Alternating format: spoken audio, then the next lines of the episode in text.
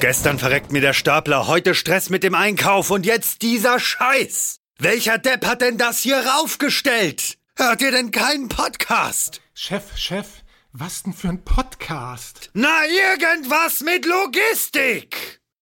Irgendwas mit Logistik. Der Podcast mit nicht immer ganz wissenschaftlichen Themen. Rund um die spannende Welt der Logistik. Präsentiert von Andreas, Jens und Thomas.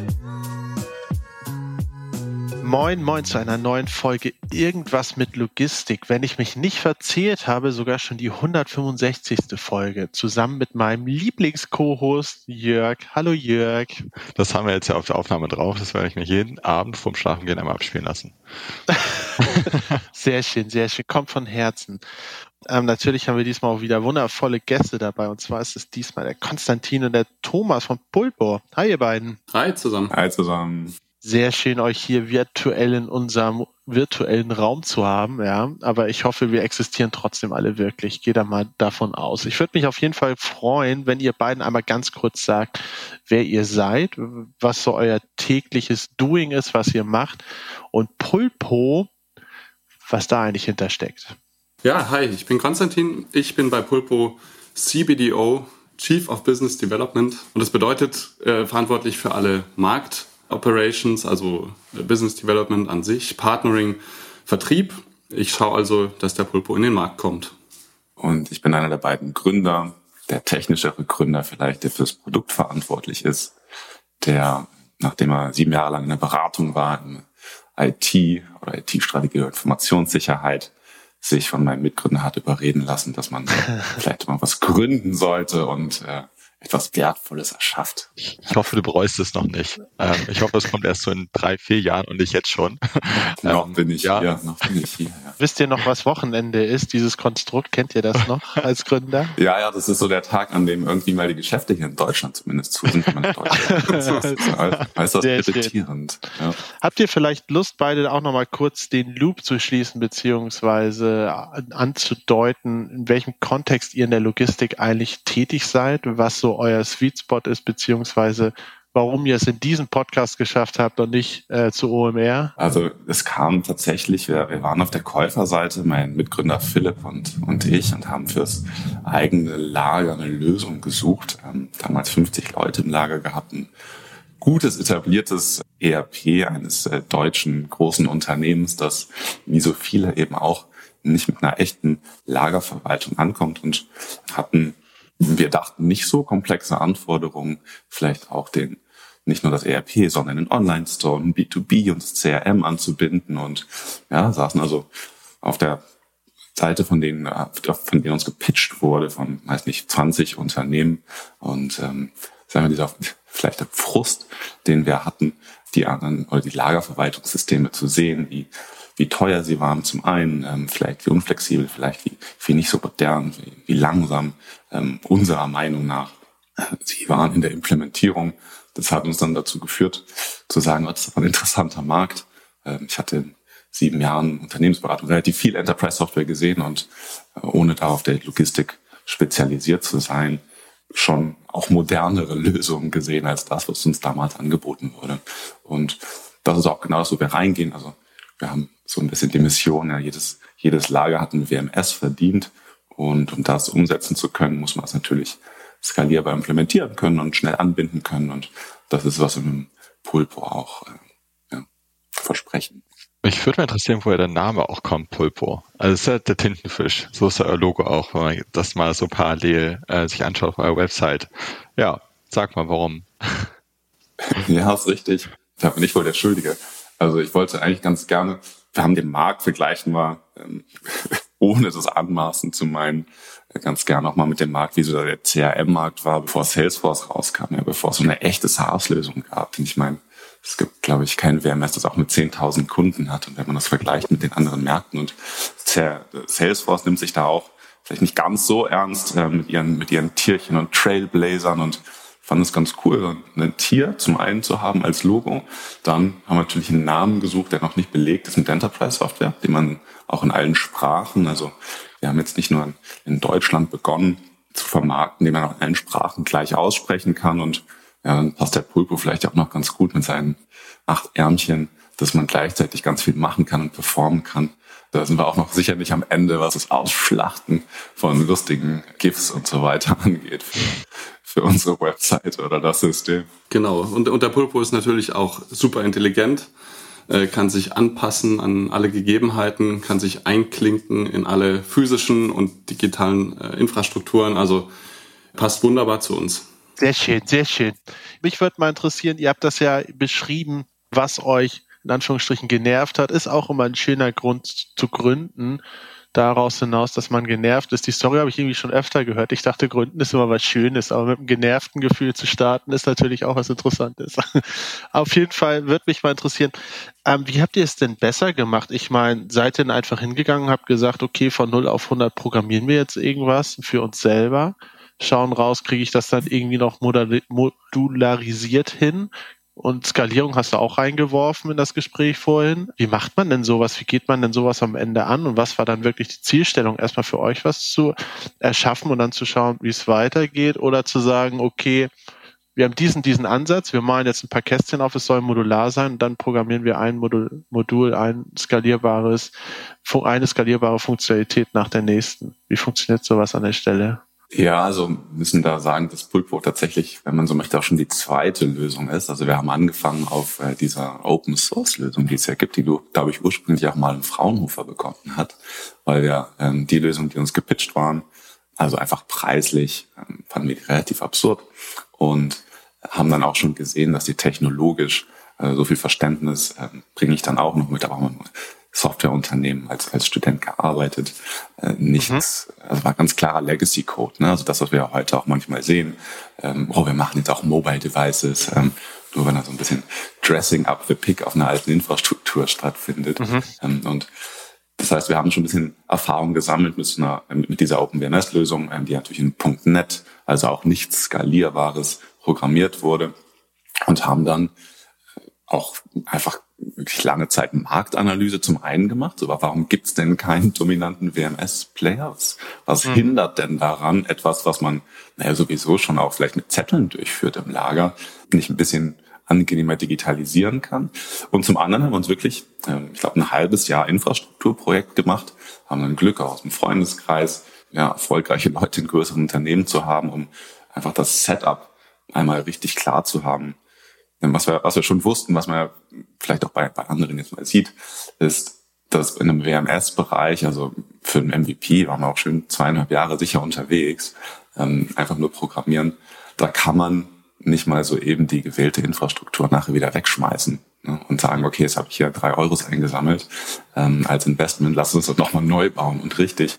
Das war uns schon von Anfang an klar und haben das natürlich auch zu einem Zeitpunkt gemacht, wo es einfach möglich war, ganz, ganz anders zu programmieren, also eine Microservice-Architektur und ja. ähm, eben, äh, das kam auch schon zu einem guten Zeitpunkt dazu, wo natürlich ähm, Unternehmen, die es schon ein bisschen ein paar Jährchen länger am Markt gibt, gar, gar nicht die Chance hatten, auf so einer Basis aufzubauen. Ja, das ist ja das Interessante. Gerade in solchem Umfeld ist mir schon öfter über, über den Weg gelaufen, dies ja im Softwareumfeld, dass die Gnade des Spätgeborenen, würde ich es fast mal nennen, dass du, wenn du nämlich nicht darauf angewiesen bist, auf irgendwie zehn Jahre Entwicklungszeit aufzusetzen, wo noch ganz andere Möglichkeiten, Logiken und auch Ansätze verfolgt worden, sondern was von neuen starten kann, dass das ein riesen Wettbewerbsvorteil ist, was ja eigentlich super wild ist, weil es sowas äh, aus dem, sag ich mal, äh, Ingenieursbereich beziehungsweise Hardwarebereich eher ja nicht gibt. Da bist du ja gerade was, was so Fertigungs-Know-how und so weiter angeht, ja eher im Vorteil, wenn du länger damit zu tun hast, weil die Physik sich nicht so oft verändert wie Softwareprogrammierung, habe ich das Gefühl. Und das ist eine super, super spann spannende Geschichte. Und ist es denn so,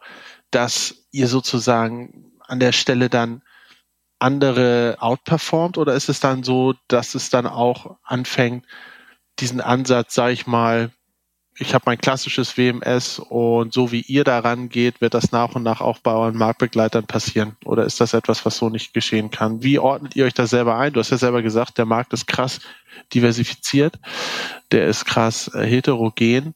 Das hat ja auch irgendwie dann Grund, dass sich nicht eine Sache durchgesetzt hat. Ja, also man redet ja oder ähm, also wir machen das nicht aktiv, aber es bieten sich auch mal hier und da vielleicht Mitarbeiter von, äh, wie man so schön sagt, Marktbegleitern an, die dann mal hören, ob sie nicht im Pulpo arbeiten möchten und hören dann da auch aus dem technologischen Bereich, wie es denn da so läuft oder woher auch vielleicht die, die Wechselmotivation kommt. Also mal, mal eben so eine Legacy auf eine Microservice-Architektur umzubauen, ja, forget it. Ich meine, wenn du, es gibt ja so, so ein größeres mit so, mit so einem blauen Logo, äh, da haben wir tatsächlich mal den, erstmal auch verloren in so in einer Ausschreibung. Afrikas schnellst wachsender E-Commercer, der, der dann doch zurückgekommen ist und gesagt hat, hm, das war dann doch nicht so echte SaaS-Lösung. Äh, wir sind hier in mehreren Ländern unterwegs und äh, das, was dann dort ja, so ein Thema Dressing up the Pig angeboten wurde, war dann eben unter der Haube doch einfach nur ein bisschen eine aufgebohrte Legacy-Lösung. Also das ist schon technologisch sehr, sehr schwer. Und wir schauen uns natürlich auch an, was am Markt passiert. Ähm, wenn es in so, in so simplere Inventory-Management-Systeme reingeht, wo ich wirklich ja, die Hilfe bekomme, was habe ich denn eigentlich im Lager, aber, aber nicht wirklich meine Prozesse optimiere. Da gibt's schon modernere Lösungen. Ich glaube, da kann man auch innerhalb von einem, von einem halben Jahr und Jahr ein MVP bauen, aber im, im WMS-Bereich, mhm. ich kenne natürlich mhm. nicht alle Lösungen, aber ähm, kennen schon einige, wo man sagen, ach, wir sind total modern und haben aber eine Oracle-Datenbank laufen. Ja, also ich meine auch, okay. Ja, genau. Und cool. ich glaube, also was, was super wichtig ist, ist einfach, das auch im größeren Kontext zu sehen. Ne, also klar, wir können jetzt sagen, wir optimieren das Lager vielleicht schneller oder noch besser oder noch echtzeitiger als andere.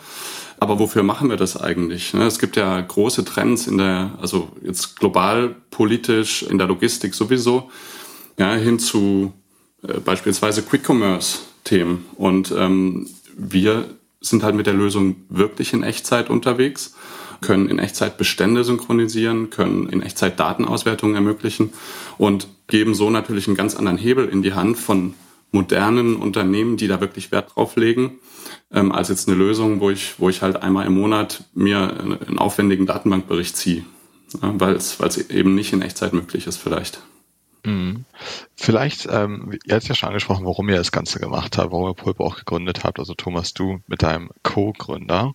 Vielleicht können wir so ein paar ähm, Zahlen, Daten, Fakten auch droppen, weil ihr auch sehr Zahlen, Daten, Fakten affin seid, das wir so aus den Vorgesprächen auch schon mitbekommen hatten. Warum ist der WMS-Markt eigentlich so besonders interessant? Also wir finden ihn enorm spannend, ja, mal unter dem relevante Player-Aspekt, den ich vorher schon meinte. Es gibt die Fraunhofer-Studie, die alle ähm, zwei, drei Jahre rauskommt, die das schön aufstellt und ähm, das Gros dieser, dieser Player, äh, muss man sich überlegen, also das Gros, ja, mehr als 50 Prozent, die haben einfach mal nur 50 bis 100 Kunden. Ich meine, was, was bedeutet, wenn ich, ich bin jetzt zurzeit im Rheinland, ich weiß nicht, wie viele Zehntausende Lager hier in vermutlich 20 Minuten Entfernung von mir mit dem Auto sind. Das bedeutet ja, dass diese Lösung irgendwie Geld verdienen mit relativ wenig Kunden, was dann auch für mich bedeutet, die nehmen wahrscheinlich ziemlich viel Geld aus der Tasche, tun so, als müsste etwas ganz toll personalisiert sein, ähm, denn jeder Prozess ist komplett anders und machen eben ein Beratungsgeschäft. Und das finden wir natürlich auf zwei Seiten spannend. Ich meine, natürlich als, als Anbieter ganz klar ähm, an unseren, ich weiß nicht, wie viel hundert Gesprächen wir schon hatten, also zwei Drittel der Lager von unserer Erfahrung ist sicherlich noch komplett ohne WMS, also eine grüne Wiese, wo man was machen kann.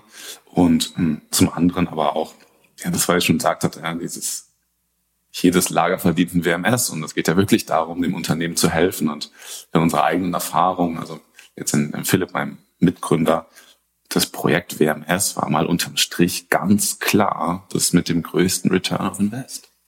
Also das ist ja wirklich eine wir hatten es auch in euren letzten Calls mal, wie soll ich das eigentlich berechnen? Also wenn ich ein ERP nicht berechnen kann im Return of Invest, dann okay, ja, ähm, wie viel schneller wird es meine, meine Abbuchung, Finanzen und so weiter. Aber also wenn es ein System gibt, wo ich ja unterm Strich sagen, sagen sollte, ich gebe für den Pulpo jetzt drei Euro aus, dann sollte ich aber auch vier zurückbekommen. Also ich finde, wenn es da ein System gibt, das man im Unternehmen einführt, das man messen können sollte, dann ja wohl das Lagerverwaltungssystem.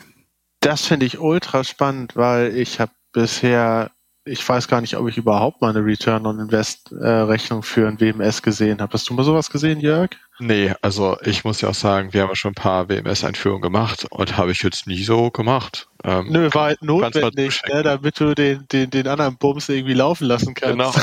Also irgendwas passieren. Die Motivation kann natürlich vielfältig sein. Ja, ja, ja aber das ist, das ist wirklich, wirklich sehr spannend, weil ähm, im Endeffekt ist es ja auch so, wenn du den Hebel hast, plus, was du selber gesagt hast, auch ein sehr, sehr wichtiger Punkt. Ich finde ein ganz, ganz zentraler, universeller Punkt. Nicht aus allem muss ein Projekt gemacht werden und du musst auch nicht für alles ein Projekt verkaufen weil ich, das ist sicherlich auch ein Kernproblem. Warum habe ich 50, 100 Kunden in Anführungsstrichen nur? Vielleicht habe ich einfach nicht mehr Kappa, um ständig daran rumzuwerkeln. Wenn ich nämlich ein Projekt verkaufe, ist ein Projekt selten final abgeschlossen. Oft schraubst du da immer weiter dran rum, auch wenn der offizielle Go Live schon vorbei ist. Ein Produkt sieht wiederum anders aus.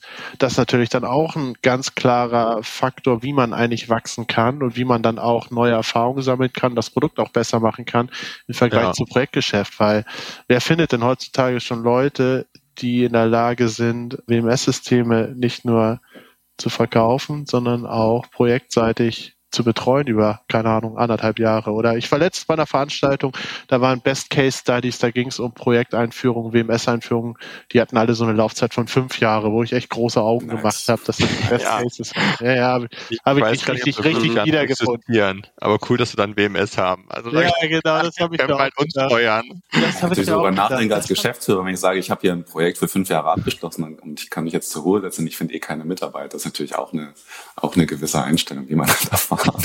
Herzlichen Glückwunsch, ja, das stimmt, das stimmt.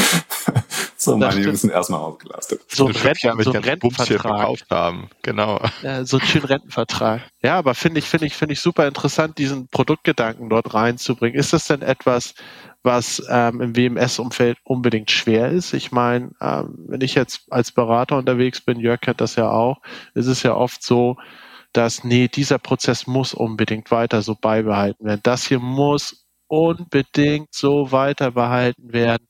Das haben wir den Kunden XY versprochen, mit dem geht der Chef golfen, ja, das muss unbedingt so weiter behalten werden und so weiter und so fort. Ist es gerade so einfach, wenn man auf der anderen Seite bei Marktbegleitern wünscht dir was spielen kann, für natürlich viel Geld. Es ist trotzdem so einfach, ein Produkt rauszubringen, zu sagen, okay, das ist jetzt einfach so, wie es funktioniert und fertig. Ja und nein. Also es ist also zum einen typabhängige Sache und ich glaube, wir, haben jetzt Kunden in über zehn Ländern, 15 Ländern, äh, manchmal auch ein bisschen eine kulturelle Sache. Also die, das genau ist, was du sagst, äh, dieser Produkt, das, wir brauchen immer diesen Knopf hier. Das ist natürlich gerade, wenn man anfängt, und wir haben, wir haben super getimed hier Markteintritt äh, zu, mit, mit Corona-Beginn, da wir natürlich alle in höchster Freude zu, in Anführungsstrichen, investieren. Das ist vielleicht so ein bisschen so ein Chicken-Egg-Thema am Anfang, ja, wo man sagt, naja, viele Unternehmen benutzen das dann eigentlich schon und ähm, ist denn dieser, dieser Gedanke vielleicht, dieser, dieser gut genug Gedanke, ja, haut das denn auch wirklich hin? Vielleicht sind dann auch mal 95 Prozent, die dann aber nach einer Woche live sind versus ähm, 98 Prozent, die nach ähm, 5, 6, 7, 8 Monaten live sind. Am Ende eben der höhere Return of Investment. Bis dahin ähm, haben wir sowieso schon wieder 50 Updates gemacht. Also wir, haben, wir haben letztes Jahr äh, 200 Releases gepusht, ähm, die halt den Server irgendwann nachts mal für eine halbe Minute lahmlegen. Ähm, das kriegt also kein Kunde, kein, kein Kunde mit. Das kann man auch ein bisschen eben anders angehen an die Sache. Muss man natürlich das entsprechend auch ähm, verkaufen und auch zusehen, dass sich das, das System entsprechend schnell, schnell entwickelt. Aber äh, ich glaube, dieser Ansatz, äh, ja, good enough und lass doch mal testen, äh, ist, ist etwas, wo man, wo man sehr schnell äh, auch mal von profitieren kann. Ähm, in, allen, in allen Unternehmensgrößen. Also habe ich große Kunden oder vielleicht mal ein normales Lager von einem großen Kunden, wo eben keine Automatisierung drin ist, äh, wo dann aber auch 40, 50 Leute sind, als auch der äh, kleinere E-Commercer, der vielleicht zwei, drei Leute im Lager hat, der eben genauso davon profitieren kann, ein ordentliches System laufen zu haben, der eben am Ende des Tages, ähm, das, ist eine relativ leichte Milchmädchenrechnung, wenn ich, wenn ich für ein Pulpo vielleicht nochmal acht oder zehn Prozent von meinen Mitarbeiterkosten oben drauf lege, ich dann bei 30 Prozent mindestens mal besser mache, dann haut das am Ende des Tages einfach hin. Ne? Und jetzt, wir haben jetzt mittlerweile schon einige Millionen Pakete rausgeschickt und das macht dann die Unterhaltung natürlich auch leichter. Ne? Genau das, was du sagst. Also die Kunden sind alle, sind alle offen, mal mit einem potenziellen Kunden zu sprechen und die, wenn sie dann hören, ja, ja, ja, passt, ähm, mhm. dann ist das eine andere Unterhaltung als vorher. So, oh, diese, diese, also diesen Button, den brauche ich aber wirklich in grün. Also eigentlich wie so ein, so ein verselbstständigender Prozess. Desto mehr es gibt mit der Lösung, desto besser beziehungsweise auch etablierter wird sie wahrgenommen in dem Prozess. Ja, und wollte ich, wollte ich nicht unterbrechen, Konstantin. Ja, genau. Und, was, was ich noch zufügen wollte, ist wichtig, wenn wir uns den Markt anschauen. Ja, da, da sind viele Narrative unterwegs. Es gibt äh, in absehbarer Zeit nur noch vollautomatisierte Lager, Roboter verdrängen die Menschen und so weiter. Das ist halt ja, ein paar Promille bis äh, ein halbes Prozent vielleicht der Lager, die wir so kennen. Und ähm, dann gibt's ganz viele Lager, die eben entweder auf der grünen Wiese wirklich mit Zettel und Stift oder Excel gemanagt sind. Und dann gibt's natürlich ein paar von diesen Lagern, die schon Prozesse etabliert haben, wo vielleicht die Betreiber dann diesen einen Button da oder den einen Prozess wirklich haben wollen. Aber ähm, das viel größere Thema für uns ist eigentlich noch, und deswegen sind wir froh, dass, dass wir heute mit euch sprechen können, Education zu betreiben und den Markt ähm, zu schulen und an die Hand zu nehmen. Ja, weil gerade im E-Commerce-Bereich sind viele Händler jetzt ähm, auf eine Größe gewachsen, wo sie Schmerzen haben und gar, eigentlich gar nicht wissen, wo die herkommen. Und ähm, du kannst viele der Themen dann aber auf eine gute Intralogistiklösung oder auf ein WMS zurückführen. Und wenn wir mit denen ins Gespräch kommen, ja, dann ähm, sehen sie ganz klar den Vorteil dieser, dieser Lösung, die wir anbieten, haben aber im Zweifel davor noch nie drüber nachgedacht. Ja, deswegen ganz wichtiger Punkt. Ähm, wir können viele Probleme lösen und wir können viele Pains lindern. Die Leute müssen nur wissen, wo die, wo die Schmerzen herkommen. Du sagst, man muss wissen, wo sein Problem ist, beziehungsweise dafür dann Lösungen zu finden. Ich habe jetzt noch nicht so ganz verstanden bei dem Education-Thema, was du angesprochen hast. Seid ihr da effektiv bei der Problemfindung, nicht nur Lösung, dann auch dabei? Also kann man dann auch sagen, okay, irgendwie verliere ich ständig meinen Amazon Prime Status, weil ich die Liefertreue nicht einhalten kann. Und jetzt wurde ich das letzte Mal angezählt. Wenn es nochmal passiert, dann fliege ich komplett raus. Ich weiß aber nicht, warum es so ist. Eigentlich arbeiten alle. Aufträge sind auch rechtzeitig da und so weiter und so fort. Wo ist jetzt eigentlich das Kernproblem? Ist das dann so eine Fragestellung prozessseitig, wo ihr mit einsteigt? Oder muss man dieses Problem dann erstmal so weit aufdröseln, um dann mit euch über die Lösung zu sprechen? Das war mir nicht so ganz klar bei dem, was du gerade meintest. Äh, genau, also wir unterstützen natürlich mit, mit unserem Know-how, ja, und wir haben mit Thomas und anderen ähm, dann auch wirkliche Logistikexperten mittlerweile an, an Bord, die da auskunftsfähig sind. Also das ähm, fängt an bei, bei klassischen Fragestellungen. Ja, ich habe zu wenig Lagerplatz. Wie, wie komme ich eigentlich an ein neues Lager? Muss ich ein neues Lager bauen? Ja, ich habe zu wenig Lagermitarbeiter. Wie komme ich denn an die? Jetzt bei Indeed sind 25.000 Lager- und Lageristenstellen offen. Wie, wie gehe ich damit um? Wie schaffe ich bessere Prozesstreue, mehr Transparenz im Lager, höhere Kundenzufriedenheit und so weiter. Ja, also wirklich unternehmerische, eher High-Level-Fragestellungen, wo wir mit dem BMS zumindest einsteigen und äh, Lösungsansätze bieten können. Was ich noch hinzufügen wollte, und da ist es dann auch Fachkräftemangel, ich meine, ein wichtiges Thema, das Konstantin gerade angesprochen hat es, es geht ja auch für viele Unternehmen gar nicht zu sagen, also bei, bei uns jetzt zum Beispiel dann, wir sind von 50 auf 23 Leute runtergegangen, ja, mit mehr Performance, keine Fehler mehr und so weiter. Das ist natürlich sowieso äh, relativ messbar und die Leute, die finden am nächsten Tag ohnehin eine Arbeit oder hüpfen ja auch viel von Unternehmen zu Unternehmen heutzutage. Ich meine, das ist eine richtig harte Arbeit im Lager und das wollen wir da auch. Da, wenn ich morgens ins Lager komme, ja, da interessiert mich keine VDI-Richtlinie.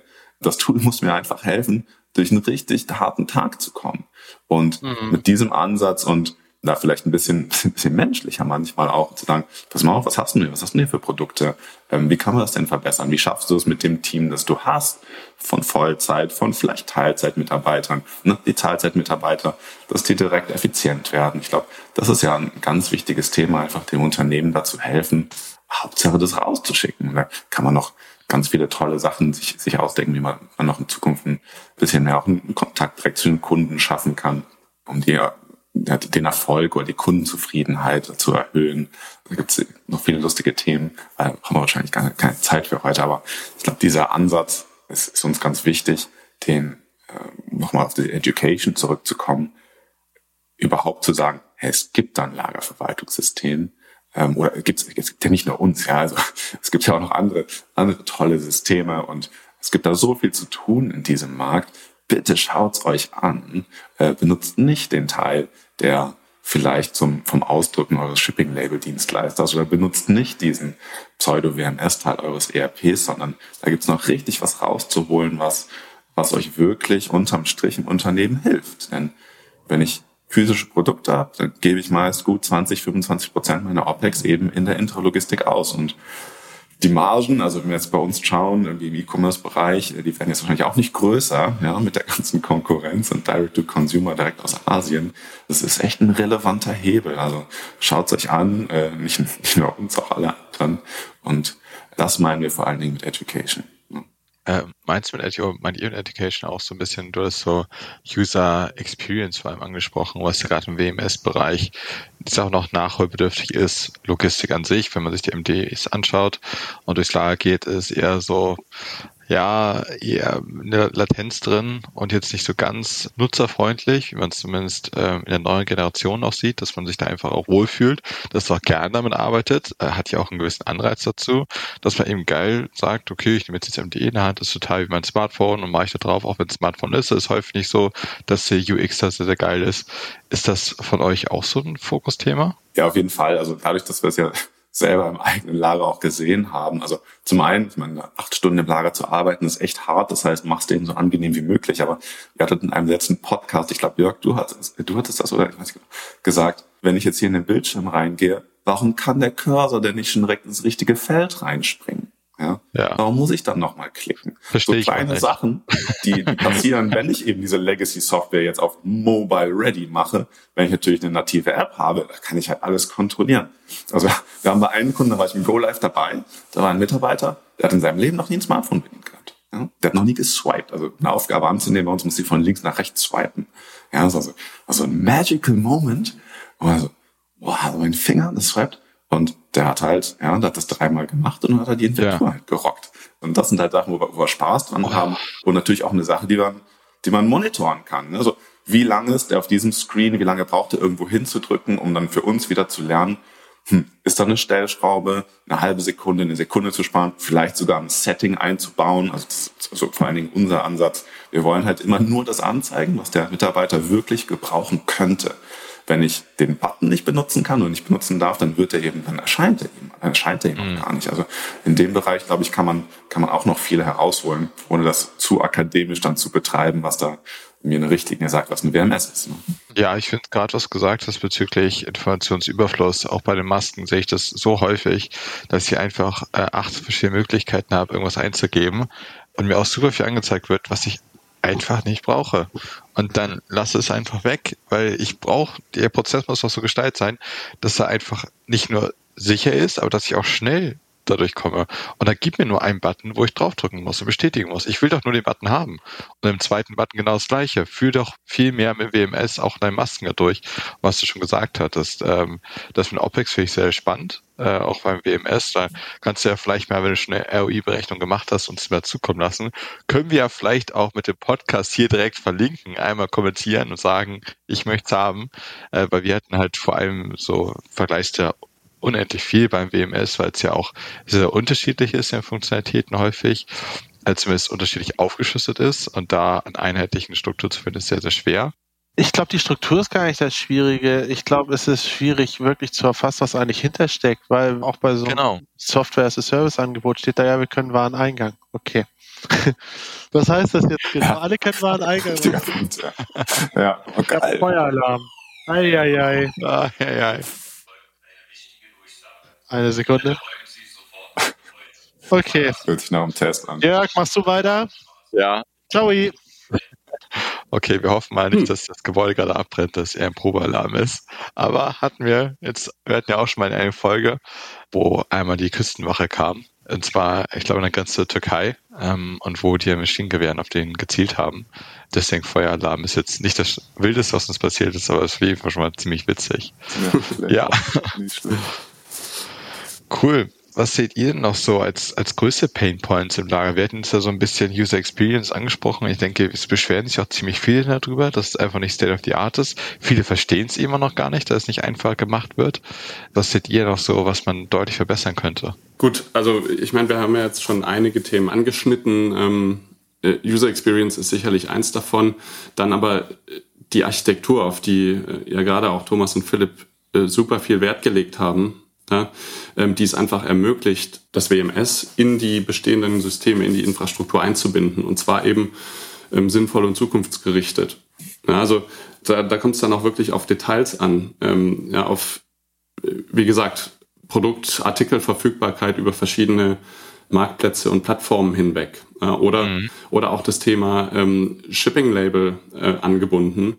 Und die Shipping-Labels sollen dann aber bitte auch äh, quasi in Echtzeit äh, ausdruckbar mhm. sein.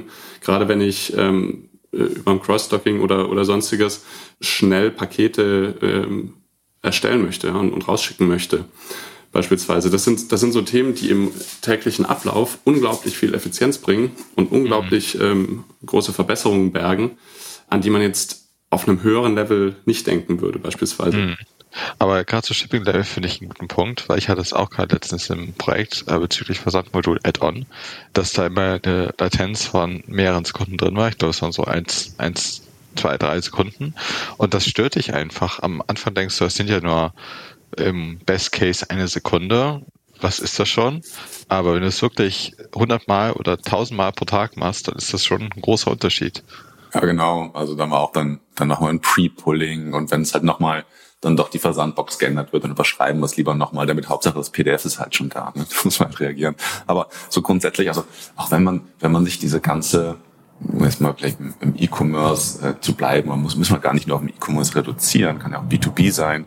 Du hast halt vorgelagert unglaublich reife Systeme. Ja, also ob es jetzt ein, Magento, ein Shopify, ein Shopware, ein Commerce Tools, ähm, also alles Unternehmen, die ja, Zehntausende bis eben naja, Millionen Kunden haben äh, und dahinter äh, mal, mal hat man es mal nicht, eben diese, diese moderneren ERPs, also hier, hier in Deutschland, die sind ja auch unfassbar gewachsen. Also wenn man sich Bilby und äh, mhm. Central und Plenty Markets anschaut, mhm. jetzt, in, jetzt in dieser Zeit sind ja auch, weil die haben ja viele, viele tausend Kunden und dann ist irgendwie so ein Gap. Ja, dann ist, dann kommt mhm. kein relevanter Player mehr im Lagerverwaltungssystem und dahinter natürlich wieder die ganz großen, die Carrier, ähm, die ja auch Millionen, Millionen, Millionen Kunden haben. Und da ist es wirklich, also nicht, dass wir schon da sind, aber ganz klar unser, unser Ziel. Und wir haben auch schon einen, der hat es wirklich zu 99 Prozent selber gemacht. Warum sollte es eigentlich nicht möglich sein, so ein Lagerverwaltungssystem? Wenn ich ein Standardlager, ein Standardlager habe, da gehen, müssen ja nicht mal nur fertige Produkte sein, kann ich auch noch ein bisschen rumkitten. Ähm, warum soll ich da eigentlich nicht in der Lage sein, das halbwegs selber einführen zu können? Mhm. Also ich bin ja eh schon jetzt im E-Commerce, bin ja eh schon meist ein Machertyp. Und wir merken das gerade äh, gerade bei uns im US-Markt, also da gehen wir jetzt verstärkt auch rein, die, ja, they just wing it. Ja, die sagen, ah, ja, schick mir die Doku zu, ich mach das schon. So, alright, knock yourself out. Ja. Und da, das, das erzeugt natürlich auch ein Riesenpotenzial. Ich meine, zum einen natürlich für, für die Lösung selber, aber auch wirklich und äh, wirklich Unternehmen. Ich meine, unser Ziel ist ja, Unternehmen effizienter zu machen. Ja, der, der kann ja sowieso jeden Monat kündigen, unser Kunde. Also wenn er keinen Bock mehr auf Pulpo hat, dann sagt er, pff, weißt du was, bringt mir doch nicht so viel. Und wenn wir jetzt allein schon mal den, den Markt in Deutschland anschauen, ich meine, ein bisschen Milchmädchenrechnung gemacht, in äh, E-Commerce-Markt, wenn wir jetzt wirklich nur, wirklich nur E-Commerce und nur in Deutschland schauen, da hat man, sagen wir mal, 80.000 Händler. Ich, es gibt allein schon 96.000, die Shopify haben, aber sagen wir mal 80.000 Händler. Ähm, davon hat sicherlich die Hälfte ein Lager. Also laut, laut Händlerbund haben tatsächlich über, über 85 Prozent der E-Commercer ihr eigenes Lager und haben das gar nicht ausgelastet. Also sind wir über 40.000 Lagern. Da kann man auch sagen, ne, vielleicht, vielleicht ein Fünftel davon hat auch mal mindestens sechs Mitarbeiter, auch wenn das jetzt nicht, äh, jetzt nicht nur Lager mit sechs Mitarbeitern bedienen, aber mhm. dann sind wir da schon bei einer, bei einer Anzahl, haben wir da irgendwie 8000 Lager und viel Spaß mit 8000 Lager erstmal zu implementieren, wo wir wissen, da mindestens zwei Drittel ähm, haben, haben heute eben Papier und Stift. Und wenn man dann vielleicht auch noch äh, da ein bisschen Geld mitmacht, dann das ist Platz für mehrere Unicorns. Ja? Allein, allein in Deutschland im Lagerverwaltungssytembereich, mhm. im E-Commerce-Bereich. Und das Platz für viele Player, um da gut, äh, gut was zu machen, aber vor allen Dingen und äh, ja, das ist wirklich, wirklich unsere, unsere Mission, vor allen Dingen was nach vorne zu bringen, ja. die die E-Commerce-Händler da kompetitiv zu halten und dass sie eben nicht von dem D2C äh, einfach überrannt werden an der mhm. Stelle. Oder eben auch das, was, was äh, Jens vorher sagte, einfach ihnen, ihnen zu erlauben, ich glaube, dieses Jahr hat Fulfillment bei, bei Amazon mal wieder schön 18 Prozent oben drauf gehauen. Wenn ich halt mal in meinem eigenen Lager performen kann und trotzdem Prime rausschicke, dann bin ich ganz schön kompetitiv vielleicht. Mhm. Finde ich auch interessant, was du vorher gesagt hast, ganz am Anfang. Und zwar ähm, Self-Implementation, ja, äh, wie, wie ihr es nennt. Wie soll das funktionieren? Also wie kann ich mein WMS selber einführen? Wir haben zum Beispiel eine Pulpo Academy, also ein Learning Management System für die Lagermitarbeiter. Und dort äh, können sie sich das selber beibringen. Gibt kurze Videos, zwei, drei Fragen dazu. Wir haben sowieso ja eine Testinstanz, mit der sie rumspielen können und das schon live erfahren können. Cool. Und wir auch sehen können, so, die haben jetzt ja alle Kurse selber durchgemacht. Ähm, das heißt also da schon mal die Ausbildung der Mitarbeiter. Und zwei Minus. Zwei, zwei, genau. Nee, nee, nee, Junge, du musst das nochmal machen. Ja, also wirklich, wir haben ja ne, so, so einen kleinen, wir führen haben so Standardprozesse, die wir durchführen und wir kontrollieren dann, haben das alle durchgemacht und wenn nicht, dann hier, Junge, der macht, der muss das nochmal machen, sonst gibt's keine Inventur, dann geht's nicht live, ja. Sonst äh, also mhm. muss ja auch ein bisschen was getan werden, um eben das Ganze skalierbar abbilden und implementieren zu können. Das zum einen.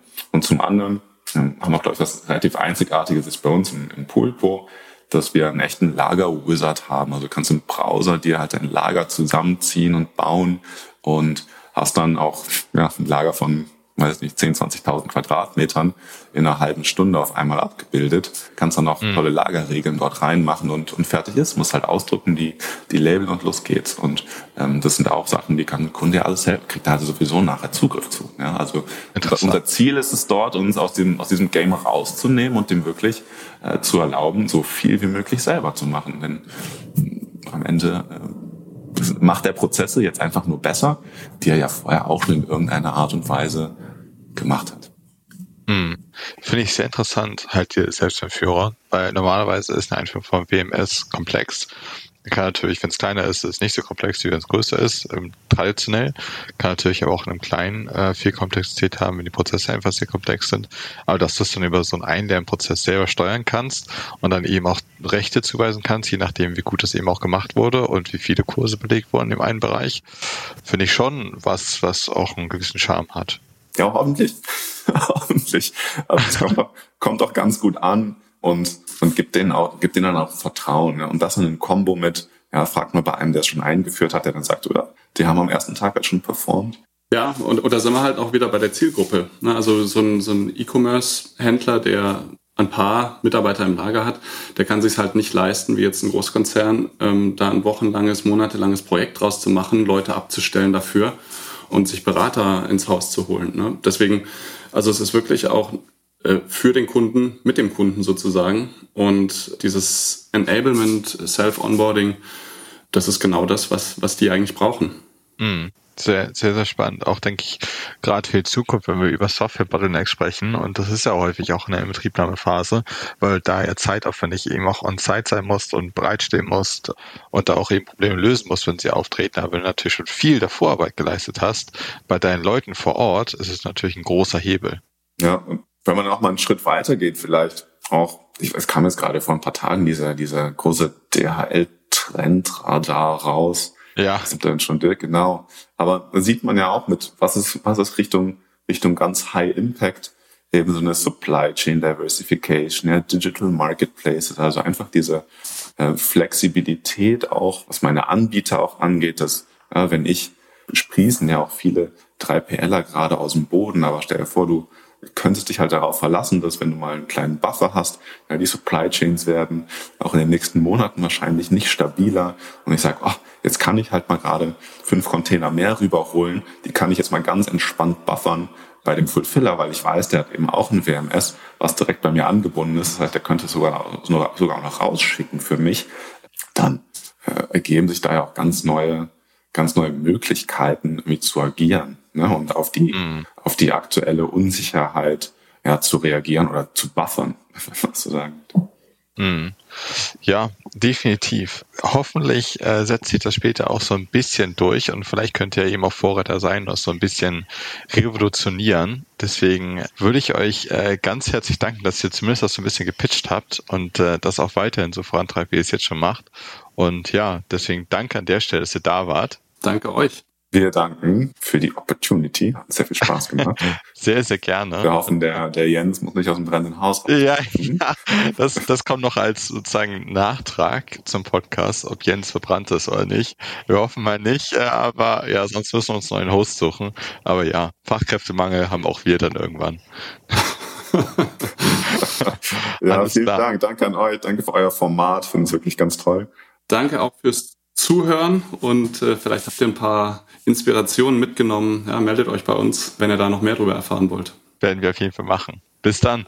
Ja. Danke. Ciao. Ciao.